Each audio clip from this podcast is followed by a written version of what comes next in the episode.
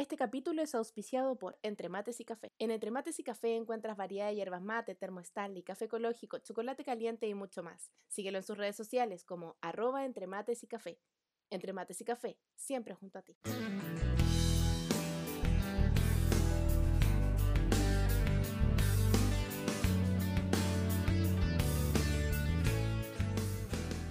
Las noticias falsas, engañosas, siempre han existido, pero fue a partir del avance de Internet y las redes sociales que las fake news se han visto en aumento a lo largo de todo el mundo.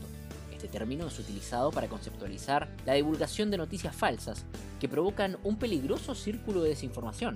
Las redes sociales permiten que los usuarios sean productores y consumidores de estos contenidos y a la vez han facilitado la difusión de contenido engañoso, falso o fabricado. Así, se genera un circuito vicioso y una noticia falsa se replica miles de veces en cuestión de segundos. Todo esto sucede en un contexto denominado de post-verdad, término definido por el diccionario de Oxford como la palabra del año en el 2016, y se refiere a las circunstancias en que los hechos objetivos son menos importantes a la hora de modelar la opinión pública, donde importa más la apelación a la emoción o a las creencias personales. El periodismo y los medios de comunicación tienen el deber de informar, y hoy están sufriendo el impacto de este fenómeno que se vuelve cada vez más peligroso y que influye, de distinta manera, en las prácticas de la democracia. El mejor ejemplo de esto es la campaña presidencial de Donald Trump en 2016. Su victoria fue posible gracias al tratamiento de manipulación de verdad. Según cifras, se dice que el 70% de las declaraciones electorales de Trump eran falsas. En nuestro país, en Chile, tenemos las propias versiones de Donald Trump, y es que vivimos en una época donde sembrar la duda sale totalmente gratis y luego nadie se hace cargo. Y desde esta tribuna, desde este podcast, invito a que trabajemos entre todas, todos, para informar, educar y crecer como sociedad. Hablemos con nuestras distintas banderas de lucha, pero con la verdad. Soy el relacionador público, estudiante de periodismo e hincha de la Universidad de Concepción, Nicolás Medina Parada, arroba Nico Medina en Instagram y Twitter, y aquí comienza el podcast, Reportero UDEC.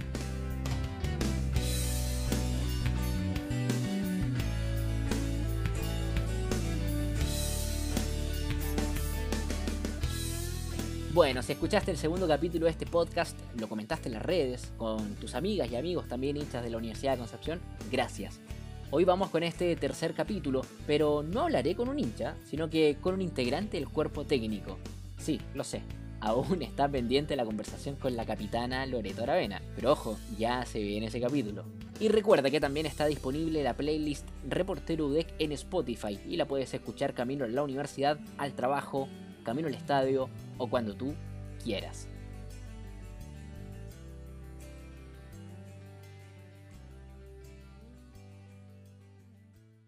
El siguiente invitado es licenciado en Psicología de la Universidad de San Sebastián, es máster en Psicología del Deporte y de la Actividad Física de la Universidad Autónoma de Madrid, Participó del programa de certificación psicólogo experto en coaching deportivo de la Asociación Española de Psicología y Coaching Deportivo de Madrid. Tiene experiencia como docente de posgrado en la Facultad de Humanidades de la Universidad de Istmo en Guatemala y también como docente pregrado en la Universidad Concagua con C en Concepción.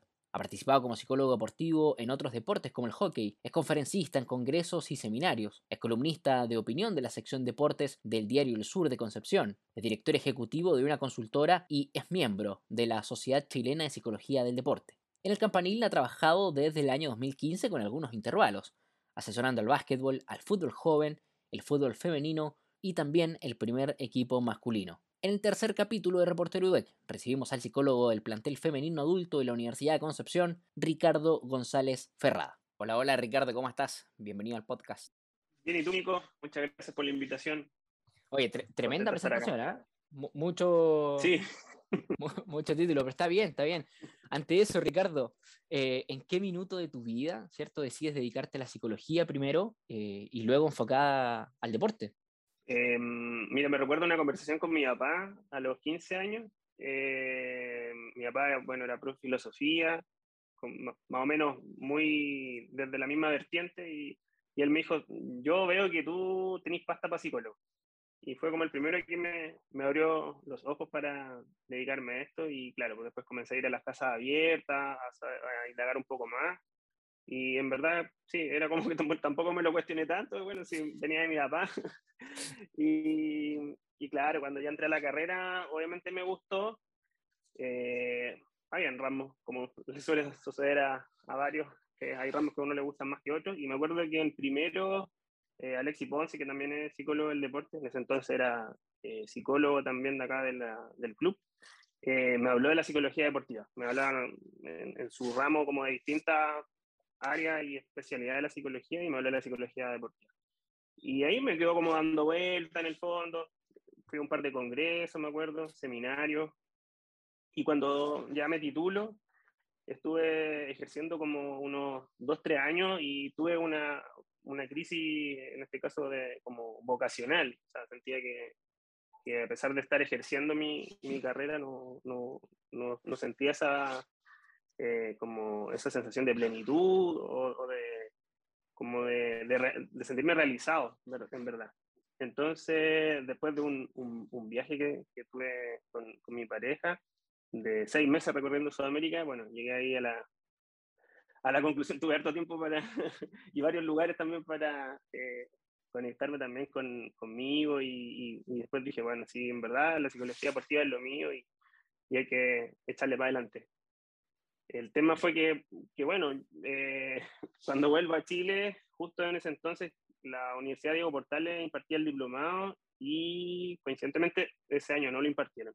Fue como, uff, ya ahora que me decidí a estudiar esto, no se imparte, entonces fue como otro bajón. Y estuve un año, así como ya igual con, nuevamente con una nueva crisis, porque era como, seguía trabajando en lo mismo y seguía eh, con la misma sensación y, más aún, porque ya tenía claro el, el, norte mío. Y fue así como en un momento de, de mucha frustración y como de, de, tampoco ya con tanta esperanza, justo eh, veo que estaban abiertos los cupos en la Universidad Autónoma de Madrid, que también era una universidad que, que en uno de los congresos había estado con, con, uno de los profesores de ahí y que, que había estado exponiendo y que había generado igual un vínculo. Entonces dije, mira, en verdad voy a postular, por último, para dejar la conciencia tranquila. Y postulé y quedé, pues, entonces fue como, oh, y ahora, bueno, ¿qué hacemos? eh, no me quise esperar tampoco para postular a Becas Chile, que también era la otra opción, obviamente, esperar más o menos ocho meses para postular a Becas Chile. Y dije, ya me voy, no, ya no, no aguanto más y, y, y, y, me arriesgo y con lo que sea. O sea, tampoco tenía tanto dinero ahorrado como para estudiar allá.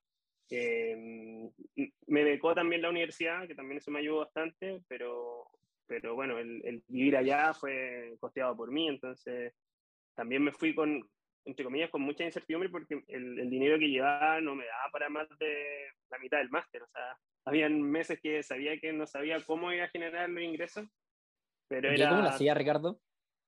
Eh, lo que pasa es que, bueno, justo eh, también mi esposa me acompañó, ella también estuvo tra trabajando allá, entonces ahí como que nos fuimos eh, arreglando, entre comillas, desde lo económico, también yo en ese entonces seguía contratado en, en, en mi trabajo, estaba con un permiso en goce sueldo, entonces los bonos que recibíamos en ciertas épocas del año los seguía recibiendo, no el sueldo, pero sí estos bonos, entonces a partir de eso, ahí como que me, me, fui, me fui salvando, entre comillas, y y, y, bueno, y, y, pude terminar el, el máster, que para mí, me acuerdo, la primera clase en la que, que, que, que, que me dan en este caso, yo con los ojos vidriosos, o sea, era como, esto es, esto es lo que siempre amé y lo que siempre quise, y esto es lo que quiero para mi vida también. Oye, Ricardo, bueno, te, te escucho y, y claramente eh, recuerda esa etapa con, con emoción, seguramente por lo que significó para, para ti y tu pareja, ¿cierto? En ese momento. Eh, y hasta ahora, ¿cómo evalúas tu, tu carrera? En cuanto a estudio, eh, también con, con, experiencia de, de estudio en el, en el, extranjero, ¿cómo, ¿cómo, la puedes evaluar? Eh, yo creo que, a ver, siento que, así como esta larga historia que te relato, de, de mucha convicción y mucho esfuerzo, siento que, bueno, coincidentemente, just, justo hace cuatro días atrás, eh, se cumplen 10 años desde que defendí mi, mi tesis de máster. Eh, y también he estado como muy, muy melancólico, como viejito melancólico, recordando todos los pasos que he dado para estar donde estoy y, y siento que, que, esa como característica mía de, de, de, no dejar de creer, de, de siempre ir para adelante, independiente de a veces no tener la certeza, siento que también lo he podido inculcar en, en muchos de los equipos y en muchos de los deportistas que he asesorado. Como que no, la palabra imposible para mí no existe. Entonces, yo creo que para mí eso es lo que a mí más me, me, me gratifica, en verdad, cuando ese, por ejemplo, eh, con el actual eh, equipo con el que estoy, que es el femenino, cuando las veo eh, jugar, cómo juegan, por ejemplo, el último partido con Santiago Moni, que, o sea, ahí se ve fiel reflejo de ese amor propio de este equipo, donde a principio de año las expectativas quizás de muchos eran bajas cuando vieron que habían emigrado seis jugadoras titulares, eh, en este caso el entrenador anterior, Nilsson, y bueno, ya había como una incertidumbre que no solamente venía de afuera, sino que también eh, nos pegaba de alguna forma. Y yo siempre les dije a las chicas, o sea, acá el fuerte del equipo siempre fue el, colectivo, o sea, veníamos de la temporada anterior donde los, los grandes hitos, los grandes partidos que hicimos, me acuerdo contra Colo Colo, por ejemplo, Serena, o con una lluvia torrencial, quizás tan fuerte como la de hoy día, Em, y donde se veía una unión de equipo y el equipo jugaba pero extraordinariamente bien. Entonces siento que esa misma convicción que yo tuve en ellas cuando estábamos en un periodo muy oscuro, yo las veo ahora muy iluminadas con ellos. O sea, ellas ahora pasito a pasito van sintiendo que, claro, esto era verdad. Y, yo a principio de temporada les dije, eh, como lema, el año pasado el, el, lema mío era nunca dejes de creer y este año el lema era el amor no falla jamás que un, tatuaje que tiene Steve Carey y que siente que, que, muchas jugadoras también en su momento las tentaron para irse a otros clubes y se quedaron por amor, amor al, al equipo, amor a, a, a, la bonita convivencia también que hay acá. Entonces siento que ese amor, cuando se, se ve reflejado en cancha, este equipo es capaz de imposible. Ricardo, sobre eso, ¿por, por, ¿por qué es tan importante la psicología en el, en el deporte? Eh, o, qué grado le das, eh, si es que lo hablamos en porcentaje, eh, qué tanto es de la parte psicológica para, para, el logro deportivo, en cuanto a resultado principalmente. ¿Para el alto rendimiento o...? Sí. O, en general.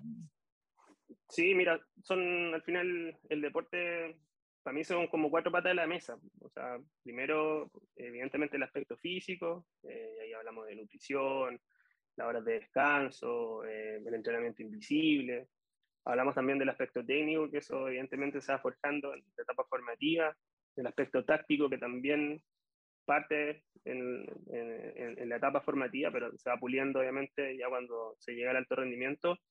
Y la última pata, que es la psicológica, eh, que debiese estar siempre, o sea, la mesa debe estar constituida siempre con las cuatro patas, no dejar la, la cuarta pata al final, sino que están las cuatro patita de la mesa bien, bien eh, como arraigada y bien firme en este caso para un desarrollo integral del deportista, porque en el fondo el deportista cuando compite tiene que manejar muchas, eh, muchos estímulos, muchas sensaciones, tiene que convivir con sus pensamientos, y convive con sus cogniciones, eh, convive también con sus emociones, convive con su conducta, convive con su respuesta eh, psicofisiológica y convive también en un entorno social, independiente que sea un deporte colectivo como el fútbol, pero también, o sea, tiene que convivir con entrenadores, público, familiares, prensa y bla, bla, bla. Entonces, al final, la parte mental es elemental, elemental. Y creo que la relevancia que, que toma mayor eh, significancia a mi especialidad se da en, en la última Olimpiada, o sea, eh, Tokio 2020 deja en claro que no solamente la psicología es importante para, para, el alto rendimiento, sino que también para velar por la salud mental de muchos deportistas que, que en pandemia se vieron eh, severamente afectados.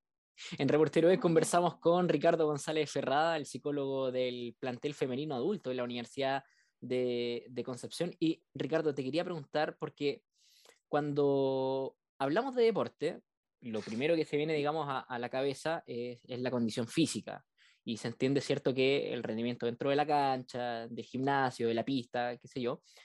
Pero, ¿en qué minuto entra, entra la psicología? O, o la verdad es que siempre estuvo presente y, y, tal vez no se le sacaba provecho en, en algunos deportes en específico. No, no lo sé, lo pregunto desde la ignorancia. O sea, la psicología deportiva eh, se hace ciencia en el fondo reconocida en el primer congreso en Roma en el año 64. Ahora, a nivel sudamericano, principalmente en Chile, eh, no me recuerdo el, nombre de la persona, pero era como un preparador físico que comenzó a inculcar eso, pero ya hablamos así como ya como, como de un mayor eh, establecimiento de la psicología deportiva ya con Enrique Aguayo, ya en los 90, yo creo que él fue como el, el entre comillas, el pionero, eh, y después, bueno, le sigue Alexi Ponce, em, que actualmente, bueno, también está en, el Centro de Alto Rendimiento, eh, en el año 2003 Alexi también comienza a ser el psicólogo acá en, el club, eh, y ahí se van sumando cada vez más, más, más, psicólogos con la especialidad. Yo ahora desconocería cuántos serán en Chile, ahora no creo tampoco que sean más de quizás 70 con, con, con, la especialidad, pero cada vez se ha, abierto, se ha ido abriendo más el campo, eh, principalmente en, en, en Santiago, ahí está como el, el grueso, en regiones cuesta un poquito más, como que se habla mucho de la psicología, pero a la hora de invertir, pocos poco lo hacen, poco en el fondo le dan esa, esa validez que, que, es sumamente necesaria. Oye, Ricardo, desde tu llegada al club en el 2015, que ha sido con algunos intervalos en el básquetbol, en las series menores, en el fútbol formativo, ahora en el femenino, ¿Has visto una evolución en la, en la mentalidad tanto de los jugadores como de las jugadoras?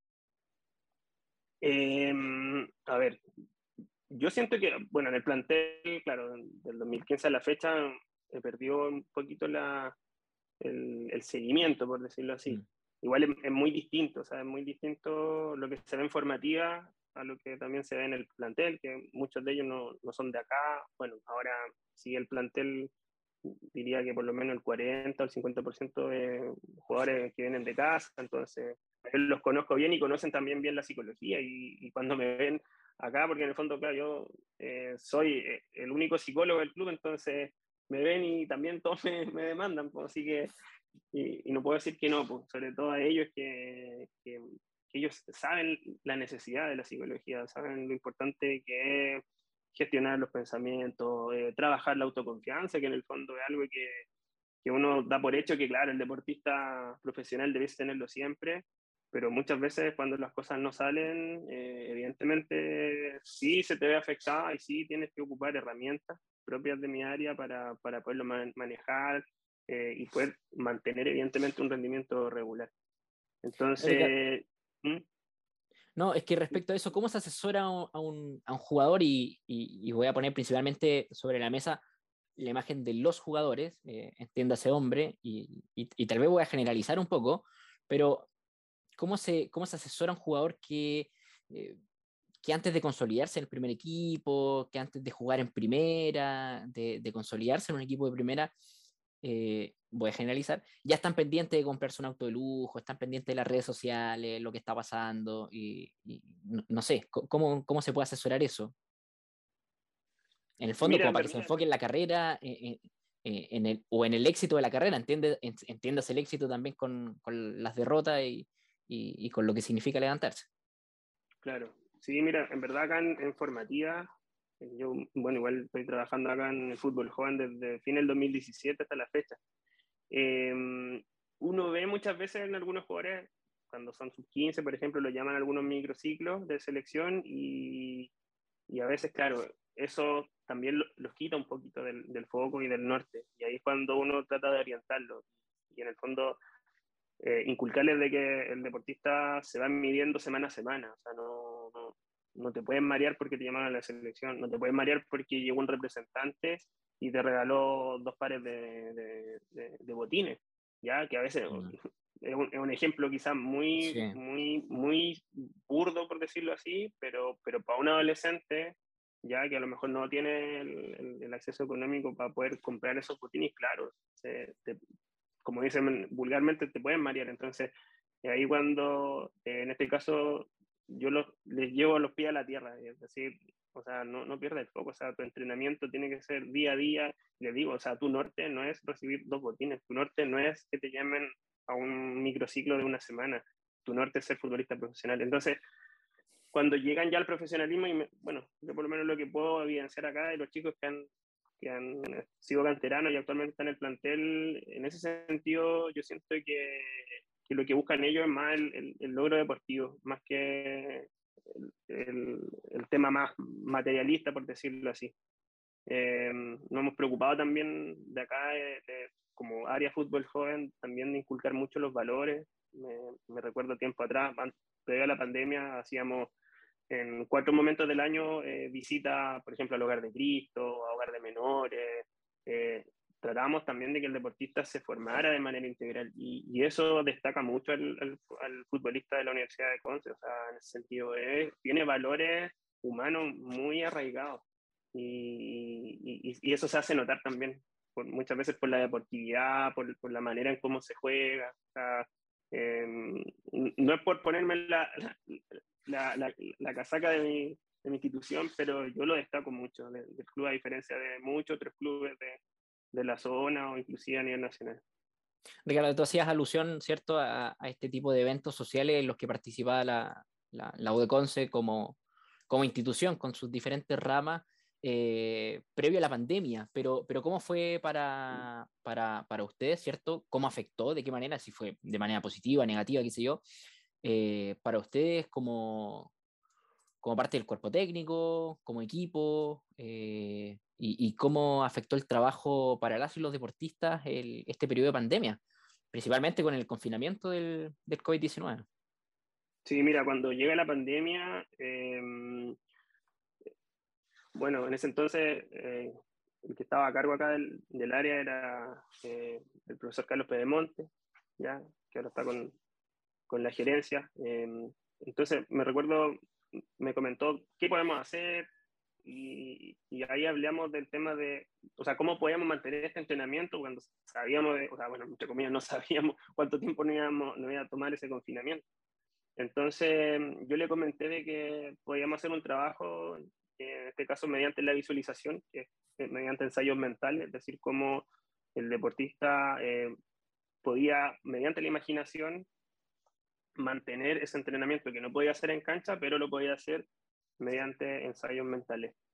Y partimos, me acuerdo, en abril del 2020, eh, con el plantel juvenil tuvimos hasta noviembre de ese año, visualizando todas las semanas aspectos técnicos, técnico-tácticos, eh, acompañado también de relajación, eh, visualizaban todo, desde, el, desde los juveniles hasta los chiquitos de la 11 y 12. O sea, yo tenía ocho sesiones toda la semana durante casi un año.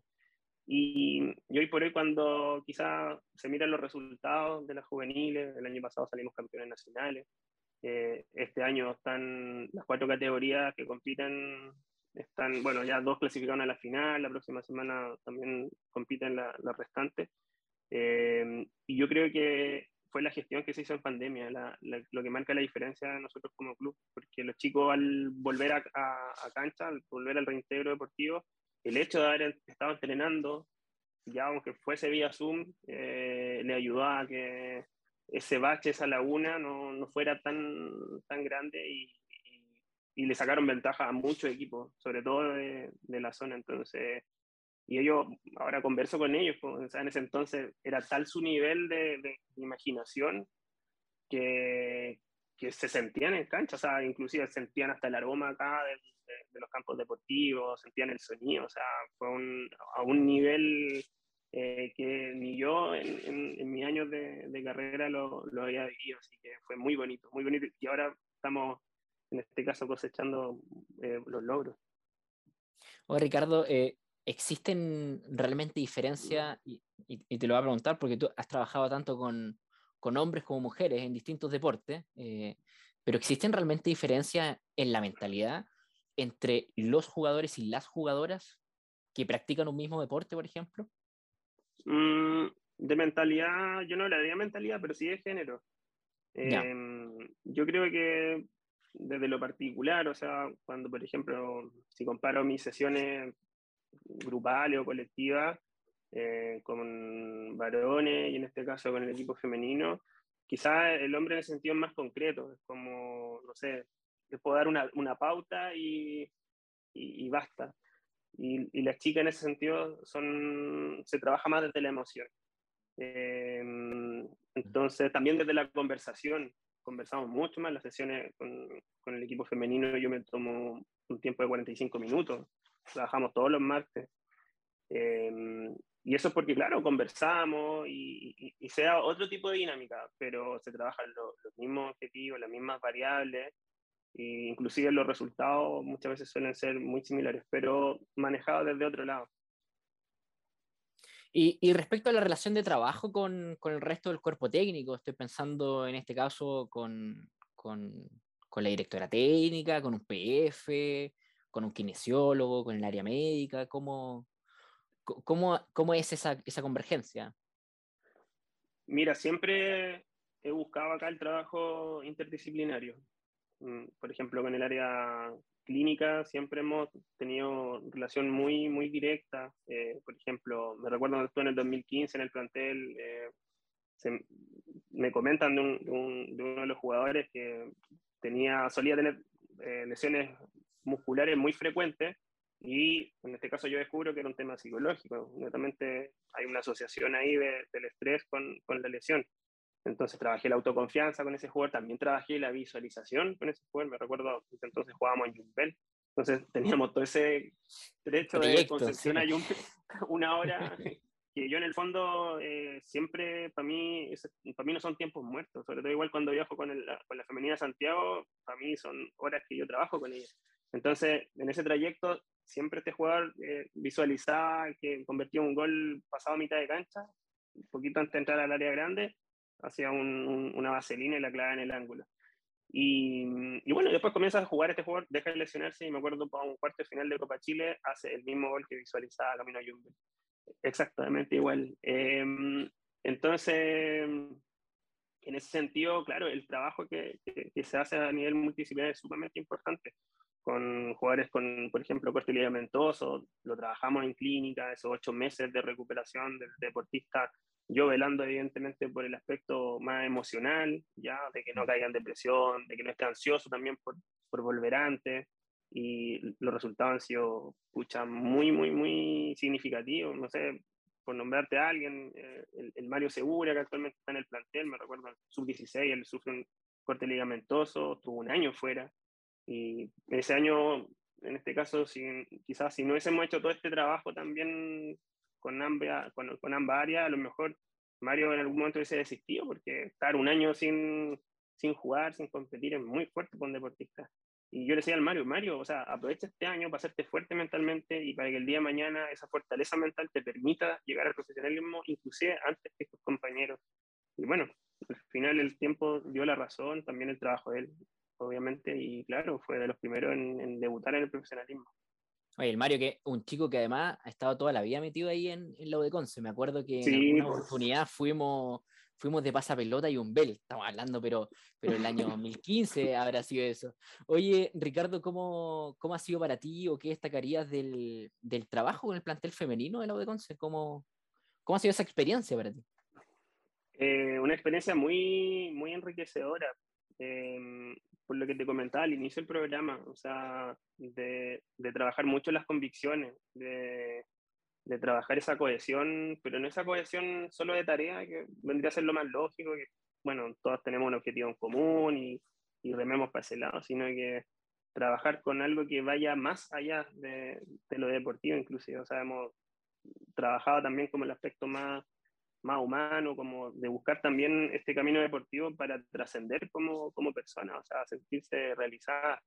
Por eso yo creo que también estos partidos, como por ejemplo Santiago Morning, que estuvimos a, minutos de, de, restarle puntos, de haber sido el primer equipo en, en quitarle puntos, fue un partido de, de mucha emoción, porque el, el, equipo jugó pero a un nivel altísimo y, y, tiene que ver con eso, con, con ese amor propio que, que como lo que uno siempre anhela en, un equipo, ese equipo que, que, va a ir a todas, que van a dar la vida por los colores y, yo veo que el equipo femenino eso es lo que transmite, o sea, una identidad de equipo, una identidad de, club, un, un, una común unión, es el tema, o sea, se da eso, esa sinergia, pero que mm, muchas veces inclusive es como difícil de describirla desde lo técnico, pero pero quien, quien va al estadio, quien las ve, se, se, empapa un poquito de esa energía. Y yo creo por eso también eh, ha llamado gratamente la atención, sobre todo la campaña de este año de la, del equipo femenino. Sí, yo creo que no, no, no, corresponde hablar por, a, nombre, a nombre de todos, pero eh, como hincha siento que uno se ha hecho eh, más, hincha de, del fútbol femenino con las campañas del último tiempo, clasificando casi todos los años a, esta liguilla. Eh, ahora, ¿cuáles son las expectativas, por lo menos tuyas, de, de Ricardo González Ferrada como, como, como psicólogo del, del plantel femenino? Eh, ¿Cuáles son las expectativas de aquí a fin de año? O sea, lo que tenemos más mediano, mediano corto plazo es clasificar eh, a, los playoffs, a los playoffs para ir por el título. Em, es el, objetivo que también coincidimos con el equipo y, creo que estamos a, puertas de lograrlo, estamos a, a pasitos de lograrlo. Y una vez que eh, lo, lo, lleguemos a concretar, evidentemente ahí hay que plantearse también nuevos objetivos. Yo en estos momentos siento que el equipo está para, está para grandes cosas. Eh, siento que, que, partidos como el que hicimos contra Santiago Morning, eh, partidos que le hicimos a Palestino, por ejemplo, en Santiago, em, por recordar alguno, eh, demuestra que, si damos un, si podemos pasar un peldañito más, si podemos romper un poquito más eh, ese rendimiento, yo creo que podemos meternos fácil dentro de los cuatro mejores del, campeonato y quién sabe en una de esas si llegamos a una semi o una final. Oye, Ricardo, el, otro día escuché una, una jugadora que sabes que no me puedo acordar el nombre, eh, eh, de, de, otro equipo, sí, no de la de Conce, y que dice que se dan cuenta y que lo conversan ya con el resto del plantel, que el fútbol femenino al último tiempo se, se ha visto un poco más parejo. Antes, no sé, jugar con cualquier equipo femenino, uno que un equipo que lleva un poco más tiempo, como el Morning, Colo Colo, qué sé yo, Everton, por ahí, eh, hacía de a 10 goles, 12 goles. Hoy se está viendo un fútbol un poco más parejo, donde claro. hay empates, donde se le puede hacer collera a estos equipos eh, que, que, ya llevan más tiempo en la, en la, competencia. Sí, mira, yo creo que pasa por dos cosas. Uno es la profesionalización del fútbol femenino. Eh, evidentemente, claro, es una liga profesional, pero sabemos que la gran mayoría es semiprofesional. O sea, muchas de ellas trabajan, por algo también los entrenamientos son en, casi en un horario vespertino. Eh, pero la calidad también de, lo, de, de los cuerpos técnicos, de las personas que están trabajando ahí, evidentemente también son personas cualificadas y que, que buscan, evidentemente, eh, sacar lo mejor de esas deportistas, o sea, lograr eh, trabajar a nivel de alto rendimiento. Y el otro factor es también el trabajo formativo, porque hablamos ya desde el año, bueno, yo quizás soy no, más desde el último tiempo del fútbol femenino, pero desconozco más o menos las escuelitas, quizás año 2013, por ahí. Eh, entonces ya muchas de esas jugadoras que partieron muy chiquitas, acá tenemos a, a un montón de las chicas que actualmente son del plantel adulto, que vienen jugando de los 12 años, inclusive antes, y que tuvieron toda esa formación técnico-táctica, entonces, claro, ahora con 18, 19 años, 17 años, se ve eso en cancha, entonces yo creo también esa misma calidad eh, la lleva, en este caso, a ponerse casi de tú a tú con jugadoras que han tenido eh, de selección, algunas compitieron en los Juegos Olímpicos, como nos pasó el, el otro día contra Santiago Moni. Entonces, yo este, esta temporada, eh, cuando, claro, se nos eh, ocurre esta migración de jugadoras, y, también sabíamos de que el club no, no podía costear, en este caso, eh, incorporaciones eh, tan inmediatas, eh, yo siempre dije, Pablo, o sea, hay que apostar con la cantera, o sea, y, siento que, sobre todo, por ejemplo, la línea de volantes, que son juveniles, es como casi si hubiesen sido unos refuerzos, porque son jugadoras que tienen tanto todavía para pa tocar techo que eh, no, no, podemos precisar cuál va a ser la calidad técnica, hay muchas de ellas inclusive ya llamadas a selección, entonces eh, son una grata sorpresa semana a semana para nosotros cómo van evolucionando, cómo van madurando y, y, cómo también le van ayudando a, a, a, dar esa consistencia y ese mejor rendimiento al equipo. Ricardo, al estar trabajando 24/7 con el grupo, uno igual se vuelve un poco más hincho, ¿no? Sí, obvio. Obvio que sí. O sea, yo amo, amo lo que hago y sobre todo le tengo mucho amor a... Bueno, sería, sería injusto, es como cuando los papás le dicen, ¿a qué hijo quieren más? Y en verdad, bueno, como que hay cariños distintos, pero sí, el femenino le tengo un cariño muy especial, al, al, equipo juvenil también, bueno, son tantos equipos, pero les tengo también mucho, mucho cariño, pero son cariños muy distintos, muy, muy, muy distintos. Ricardo, hoy estás con el fútbol femenino, ¿qué les dirías a, las jugadoras? Que, mm, crean en ellas, obvio que, mm, que en el fondo queda demostrado eh, para lo que estamos, que no, no, miremos para afuera, sino que miremos para adentro, que miren su corazón, que cuando jugamos con el corazón somos capaces de, de derribar lo imposible y que si jugamos así este sábado, el clásico con Vial, de seguro que vamos a terminar abrazados, emocionados y felices por el triunfo. ¿Y al hincha qué le podrías decir al hincha? ¿O al simpatizante de la U de Conce? Al hincha que... ¿Del femenino o de todo? De todo un poco, sí. De todo. no, que, que, en el fondo también tienen que apoyar, apoyar, apoyar eh, desde la vereda que les corresponda apoyar. Obviamente nos encantaría llenar el estadio. Eh, yo sé que va mucha gente, cada vez se va sumando más, eh, pero si no pueden ir, apoyar de alguna forma, pues, construir este, este club, no solamente nos toca a nosotros como como cuerpos técnicos o a, la dirigencia, sino que al final el club lo hacemos todos, hinchas, eh, jugadores, al final es un club que nos pertenece a todos, entonces es una visión más sistémica, más comunitaria, pero tiene que ser así. Eh, y, que los resultados van a llegar. Yo sé que, pensando, por ejemplo, en el plantel, eh, que muchos quizás tienen la melancolía de, no sé, por esperar campañas como la, la del 2018, por ejemplo, Em, que no dejen de creer, que no dejen de creer que muchas veces, bueno, hay ciclos y ciclos, a los grandes equipos les ha ocurrido, eh, y, que en el fondo confíen siempre en que el club está brindando lo mejor eh, y que las cosas tarde o temprano van a llegar. Ricardo, llegamos a la última pregunta. Eh, siento que se ha hecho corto y, espero que ojalá se, se dé para una segunda oportunidad seguir conversando. Eh, pero llegamos a la última pregunta y te quiero preguntar eh, a quién te gustaría que esté en el próximo capítulo y por qué. Puede ser jugadora, jugador, parte del cuerpo técnico. Eh, chuta, son tantos.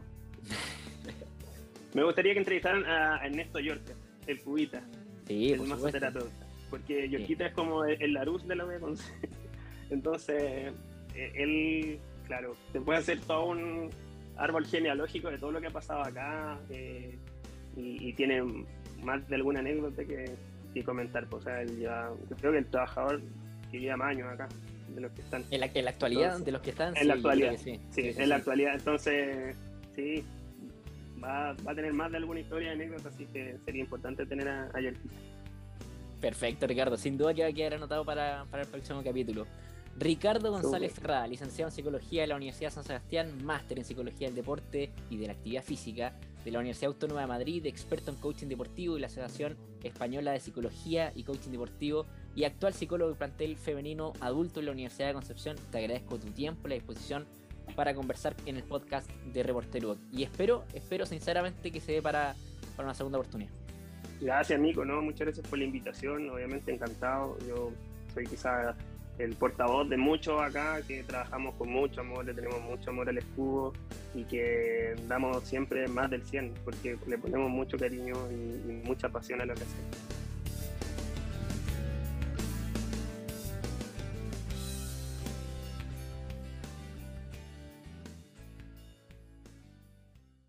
Capítulo fue auspiciado por Entre Mates y Café. En Entre Mates y Café encuentras variedad de hierbas mate, termo Stanley, café ecológico, chocolate caliente y mucho más. Síguelo en sus redes sociales como arroba Entre Mates y Café.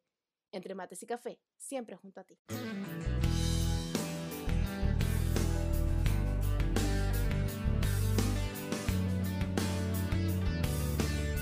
Y llegamos al final de este tercer capítulo del podcast Reportero UDEC este espacio de conversación con temas de interés para los hinchas, socios y simpatizantes del Club Deportivo Universidad de Concepción. Conversamos con Ricardo González Ferrada, actual psicólogo del plantel femenino adulto de la Universidad de Concepción. Ya lo sabes, el podcast de Reportero UDEC ya está acá. Vuelve a escuchar este capítulo cuando tú quieras y no olvides seguir las cuentas de arroba reporterudec en Instagram y Twitter. Soy el relacionador público, estudiante de periodismo e hincha de la Universidad de Concepción, Nicolás Medina Parada. Y los espero en el próximo capítulo. Que estén bien. Chao, chao.